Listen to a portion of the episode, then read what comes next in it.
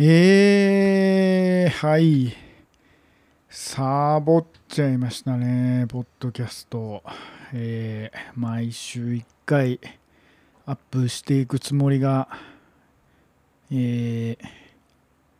もう1ヶ月以上空きましたね。全然続かなかったですね。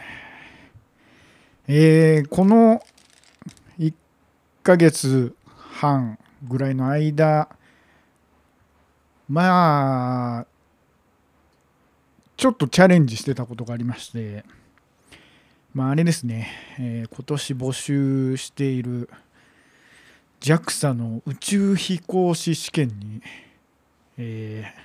チャレンジしていたのですが、見事、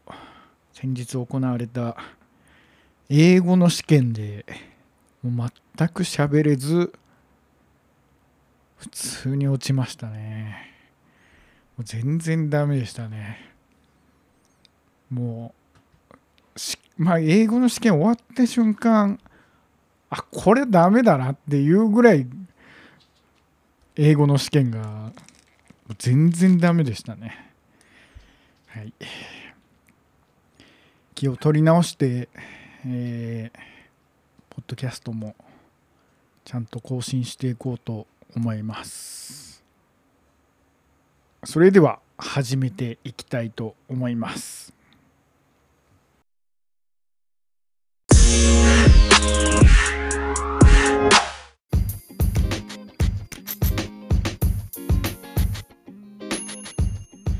戦闘力3新井の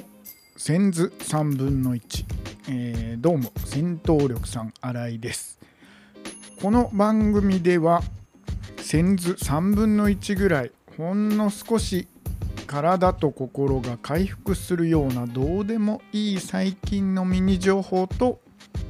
少し語りたいゲームの話をお送りしています。えー今回8回目の今回はゲームの話は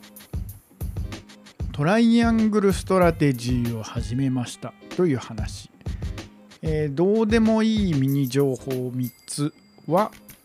えー唐揚げにレモンが商品になった。2つ目東京タワーレッドに行ってきた。3つ目セブンイレブンの3種チーズポテトなくなる。という話をお届けします。番組の最後にはゲームマザー2からの一言セリフもあります。では、え1つ目の話、えー唐揚げにレモンが商品になったということで、まあ前もあのケンタッキーの話何回も出てくるなって感じなんですけど、えー今回またケンタッキーの話でケンタッキーの期間限定メニューペッパーレモンチキンというのが今限定チキンとして発売されていてこちらがまさにあのまあ普通のオリジナルチキンとはどう違うかっていうと黒胡椒とレモンでちょっとこうサクサクになって衣がサクサクになっているチキンで、まあ、自分自身はこのやっぱり期間限定の、えー、とチキンが結構好きなので。でまあ胡椒もまあまあ好きなので。これは食べないとと思って食べたんですけど。いやそうですね。この最初にこのレモンっていうのがどうなんだっていうのがやっぱあって。唐揚げにレモンってよくこう論争になりますけど自分自身あんまり好きじゃないというかせっかくなんかこってりしたもの食べてるのにこうさっぱりしたのをかける必要なくないって思っていてまあなんかこのそもそもレモンをかけるっていうのはこの脂肪の吸収を抑えるっていうその栄養学的にっていうところでもともと唐揚げにレモンをかける文化っていうのが発生したらしいんです。ななんでまああのこう体にいいというか体にいい組み合わせらしいんですけどいややっぱりどうなんだっていうのあってでまあまあまあ食べてみましょうと。またケンタッキー行って食べたんですけどいやー本当にあの唐揚げにレモンかかってる感じとそっくりと思って。なのであのこの期間限定チキンとしてはすごく美味しくて自分も好きで。いやでもレモンいらねえっていうのが正直な感想で。なんでもともと唐揚げにあのレモンをかけるのが好きな人はきっともうあのいいすごい組み合わせのチキンだと思うので思うんですけどいや唐揚げにレモン反対派からするとうーんこれレモン風味いらないなっていうのが普通のなんかこうペッパーだけの限定チキンの方があの好きですね。でもこれ結構前の4月ぐらいから限定数量限定の割にずっと続いてるメニューなのでえっと今年の頭の限定チキンは結構すぐ終わっちゃったんですけど今回はだから意外と売れてんのかなと思って。なので唐揚げにチキン派あ唐揚げにあのレモン派結構あお世間的には多いのかなっていうふうに思っています。期間限定、えー、ケンタッキーのペッパーレモンチキン、えー、興味ある方はぜひ一度行ってみるといいかもしれません。はい。では2つ目。東京タワーレッドに行ってきたということで、まあ、ちょっとこうこの番組ではゲームの話をまあ結構しててで東京タワーに新しくこう e スポーツとか VR とかにこう特化した施設が新しくできてこれがあれだったんですよ。4月の20日オープンとかだったんですけどいやこれもまあ時間が経ってしまったんですけど実はこれはえっとオープン前にちょっと行かせてもらった機会があって事前にちょっとこう公開あのした時に、ね、公開イベントみたいなのがあってちょっとそこにお邪魔したんですけど。でえっ、とそこで実際この VR とかまあ、ゴルフがこうでのシミュレーターがあったりとか野球のスイングができたりとか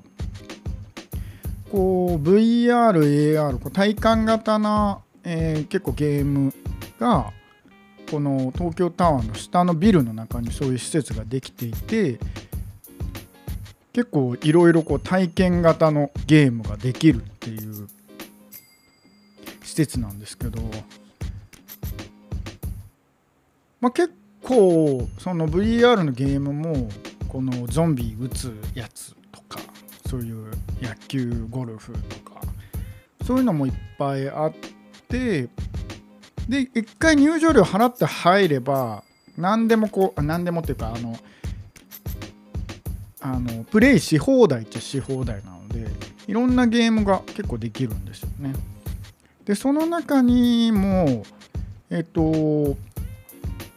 通の何ていうかあのグランツーリスモのあのハンドル型のコントローラーとかそういうので e スポーツ的なこう体験施設もあるし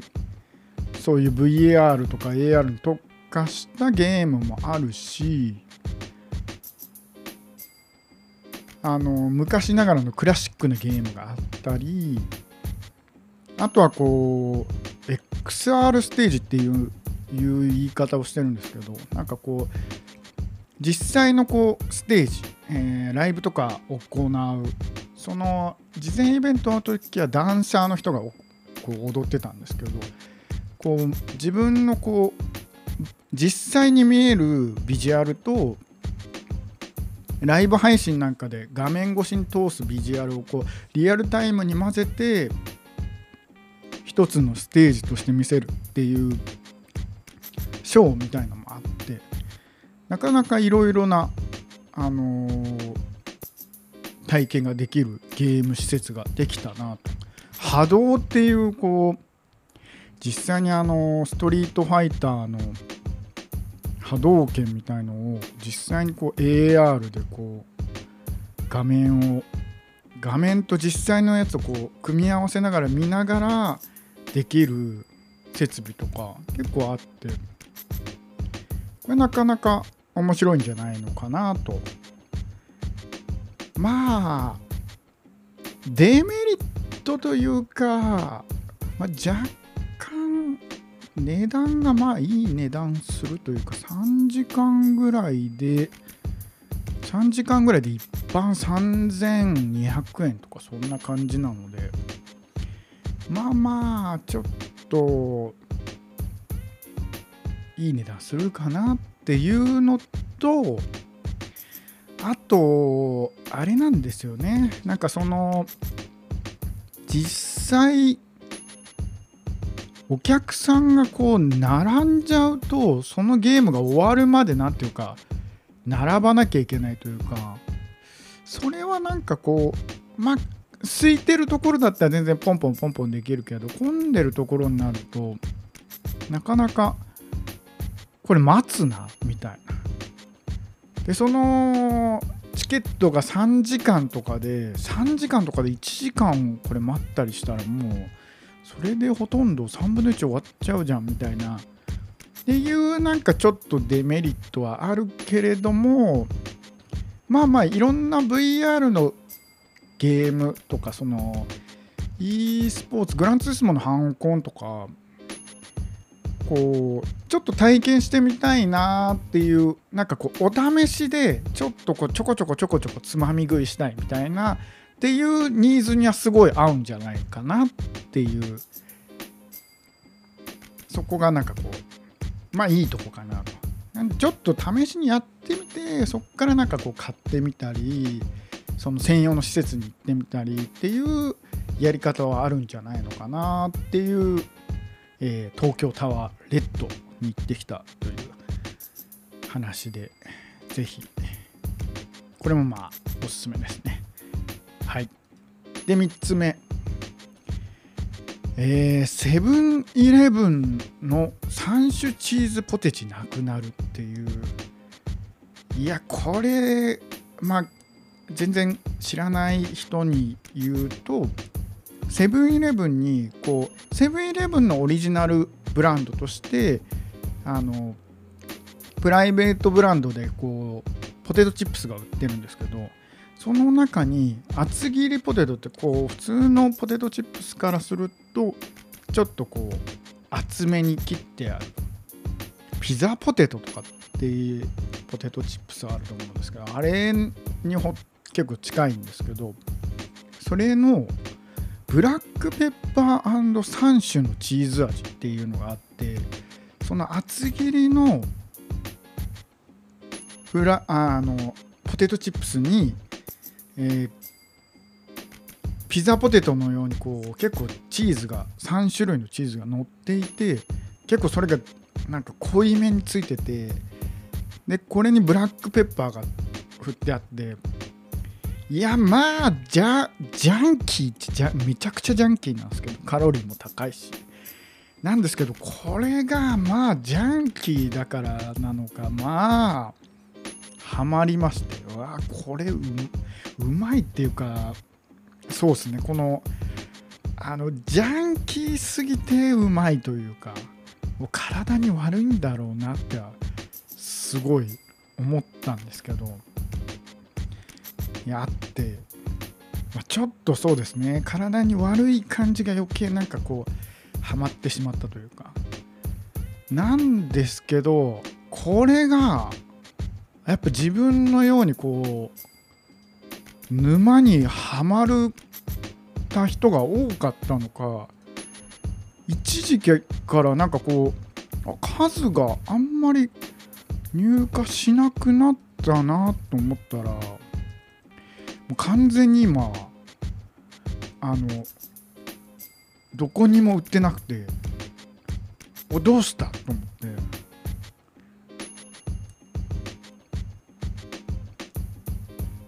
今完全に売り切れ状態ですね。これそうですね。こここのポッドキャストで猫の稲葉の焼きマグロがもうないみたいなのに続き人間界でもあこれ今セブンイレブンのホームページを見たら間限定ってなってたんでこれもしかしたら再販ないのかな？いや美味しかったんでこれぜひ再販してほしいですね。厚切りポテトブラックペッパー3種のチーズ味セブンイレブンですね。しかもこれなあの量が普通のポテトチップスとかって 60g とかぐらいなんですけど 145g でめちゃくちゃいっぱい入ってるんですよ。もうこれ食べたらもうそりゃ体にも良くないでしょっていう感じではあるんですけどまあその何ていうか罪悪感がまあいいそれもいいスパイスになっているのかもしれません。はい。えー、今回のセンズ、えー、3分の1情報は、えー、振り返ると1つ目、えー、ケンタッキーのペッパーレモンチキン唐揚げにレモンが商品になったと。それと2つ目、えー、東京タワーレッドがオープンしましたよ、えー、3つ目セブンイレブンの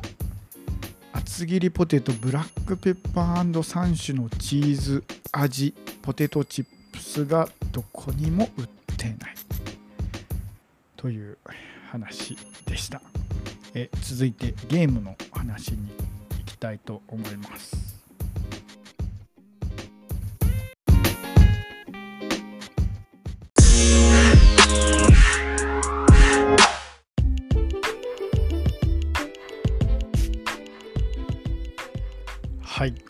回のゲームの話はえー、トライアングルストラテジー始めましたということで、えー、このポッドキャストで前少しその任天堂ダイレクトってこういろんな発表があったっていうところでまあその中でもちょっと出てきたんですけど、えー、トライアングルストラテジーというゲームについて少し話したいと思います。スクエア・エニックスから出ているシミュレーション RPG で、えー、シミュレーション RPG って普通 RPG ってこうまあ敵がスライムが出てきたりしたらコマンドで戦うとか魔法で魔法を使うとかそんな感じなんですけどシミュレーション RPG はえっ、ー、と将棋のこう5番みたいな感じになっていてそれがさらにこう立体的に高さと高さもさらに加わっていて地形をこう一コマ一コマ動くようになっていてその一コマ動一コマ動かしてじゃあ戦うにするのか魔法を使うのか一つ一つの動きとその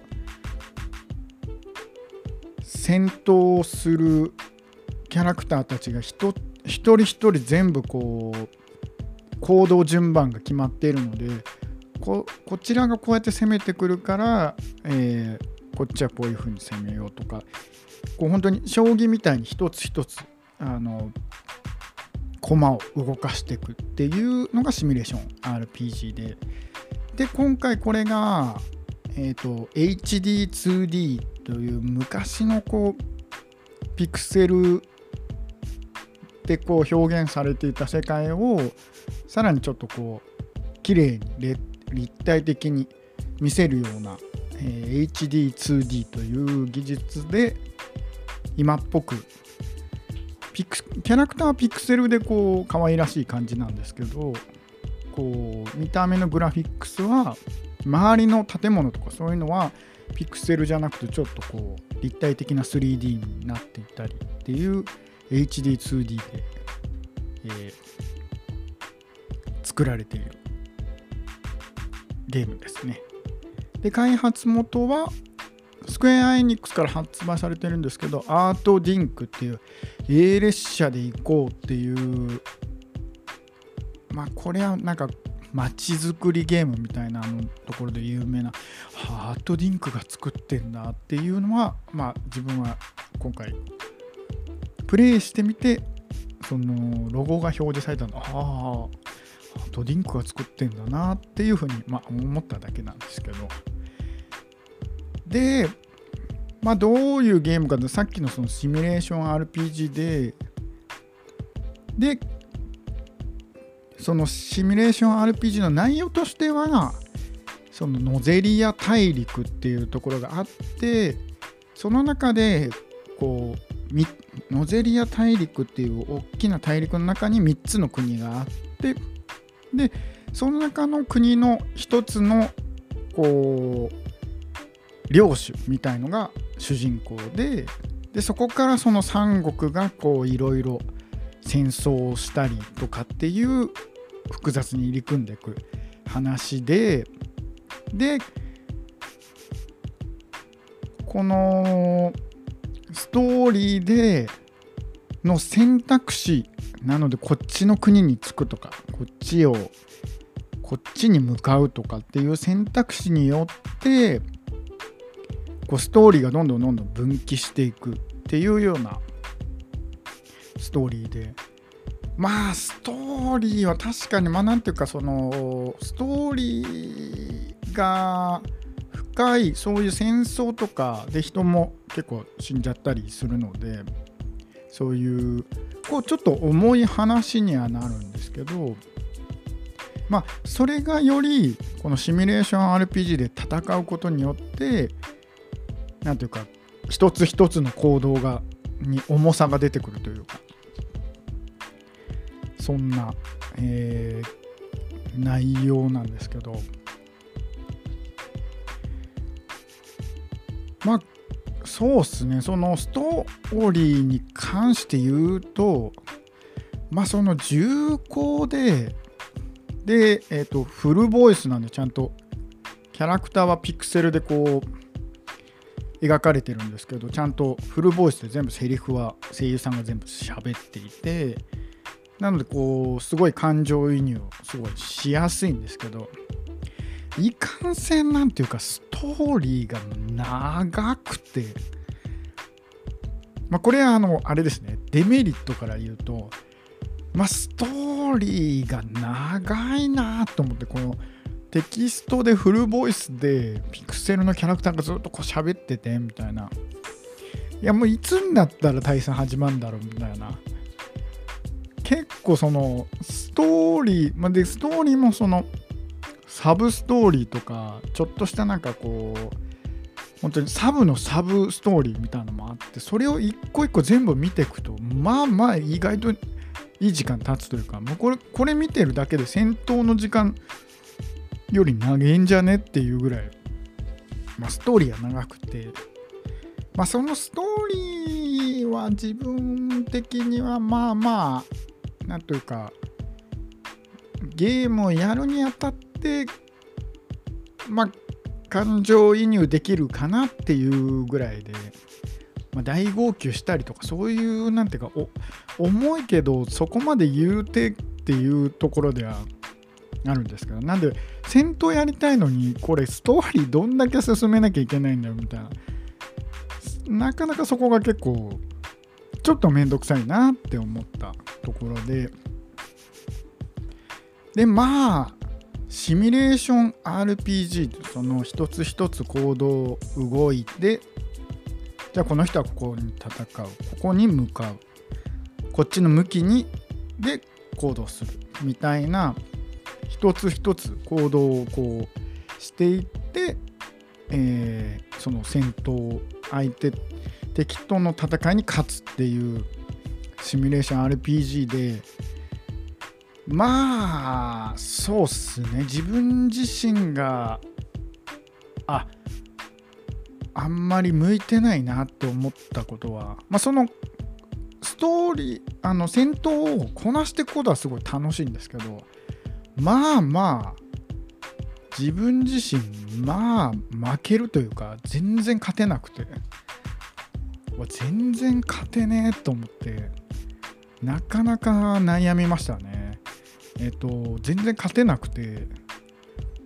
戦闘どうしよう、ま、あのこのゲームのいいところで言うとその戦闘に負けたからって言って経験値が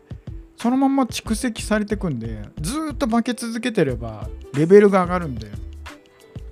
それでだんだん勝ちやすくなるんですけども。それはすごいあのどうやっても勝てないってことにはならないんで、まあ、そこはいいところなんですけどいやいかんせん自分自身その向い向いてないんだなっていうのは思ったことがそのシミュレーション RPG とかでこう素早さみたいのがパラメータがあってなんで素早さがある人は早く行動できるとか素早さとあとこう移動距離あの遠くまで移動できるキャラクターとかがいて、まあ、将棋の駒で言うとそういうなんかこう素早くてすぐ相手の陣地まですぐ行けてみたいな。あの将棋でいう飛車とか角みたいな。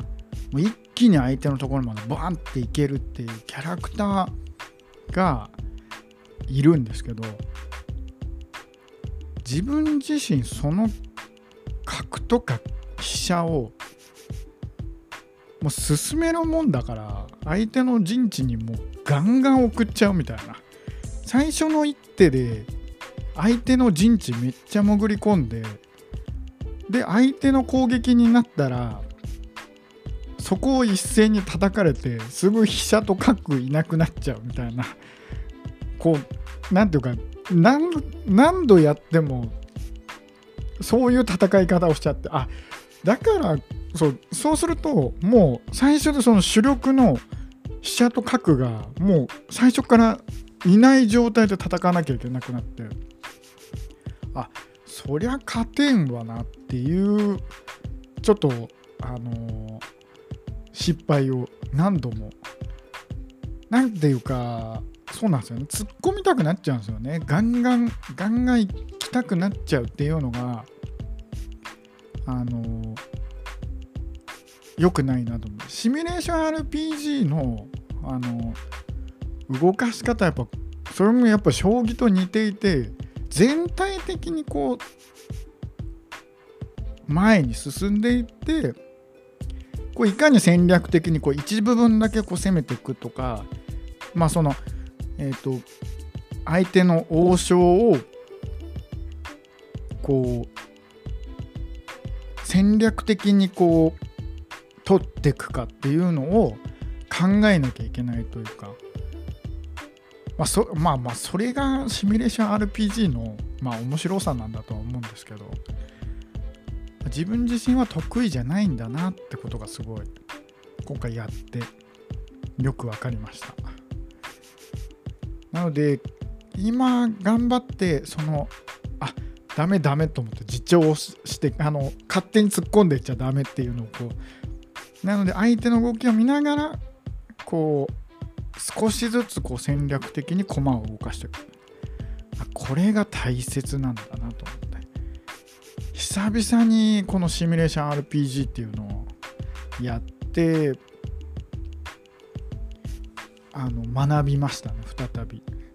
あそうこれダメだなと突っ込んじゃダメだっていうのをすごく勉強になりました。えー、なのでまあそうですねゲームとしてはやっぱそのシミュレーション RPG ってところがやっぱり面白いというかやっぱ将棋みたいにこう戦略を詰めていくこう全体的な駒をこう見て戦略を立っててここでこう来るからこう来たらこっちがうまくいかないからじゃあこっちに行こうとかこっちにしようとかっていう戦略を考えるっていうのはが好きな人は面白いゲームだと思います。まあ、そのストーリーで言うとあの登場人物とかがめちゃくちゃ多くてしかも横文字なんで何ていうかこの人誰だっけみたいなあその国なんだっけとかっていうこうワードが覚えらんないっていうちょっと細かい問題はあるんですけど。でもそのまあ進めていくとなんとなくああここの国ね。ああこの人ね。ああこことここがこうなってるのね。っていうのがだんだんだんだんこう刷り込まれてくるので、まあ、そのためにストーリーが長いのかもしれないんですけど、まあ、そのストーリーをちゃんとこう長くこう味わったら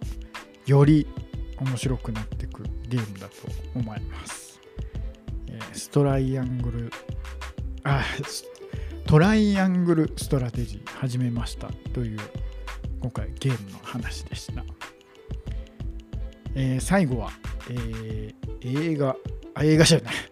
ゲーム、マザー2からの一言をお伝えします。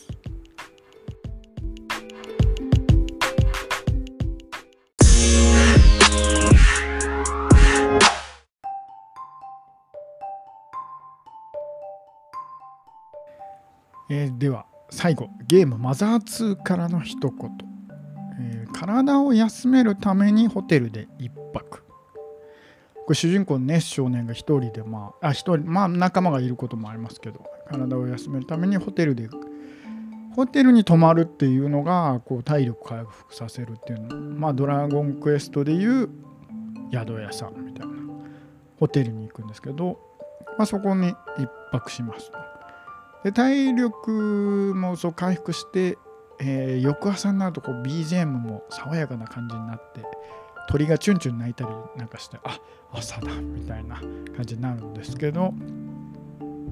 マザー2ではなんかこうお決まりの、えー、イベントがあって部屋を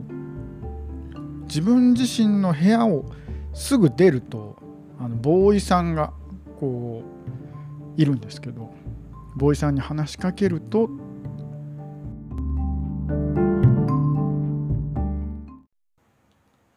おはようございます。モーニング新聞サービスです。今朝のオネットタイムスにはこんな記事が載っています。オネット北部に落ちた謎の隕石は今もなお赤々と燃え続けている。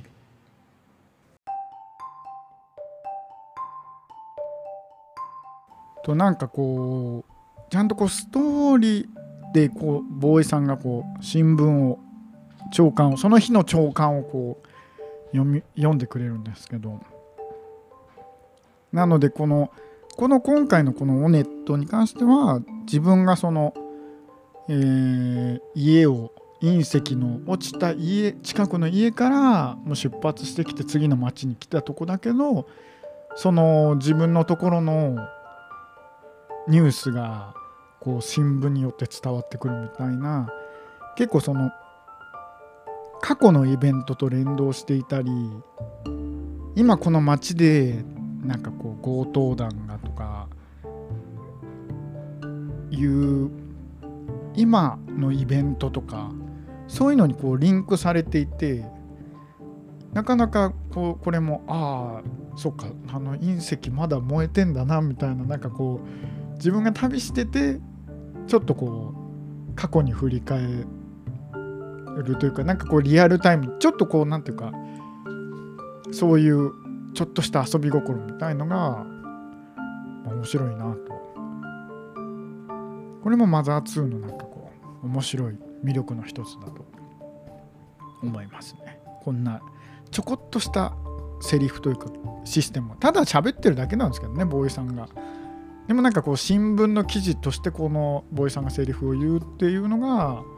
あ新聞ではそういう風になっているんだっていうテキストだけでこう伝えてるのにあ新聞にそっかこの隕石のことが載ってこういう風になってるんだなみたいなのを伝えるっていうのがまあさすがそこが糸井重里節なのかわからないですけどいいなと思いました。ということで今回の、えー、千図3分の1いかがでしたでしょうか、えー、次回はあの間を空けずに毎週更新していこうと思います。それではまた、えー、ぜひお聴きいただければと思います。ありがとうございました。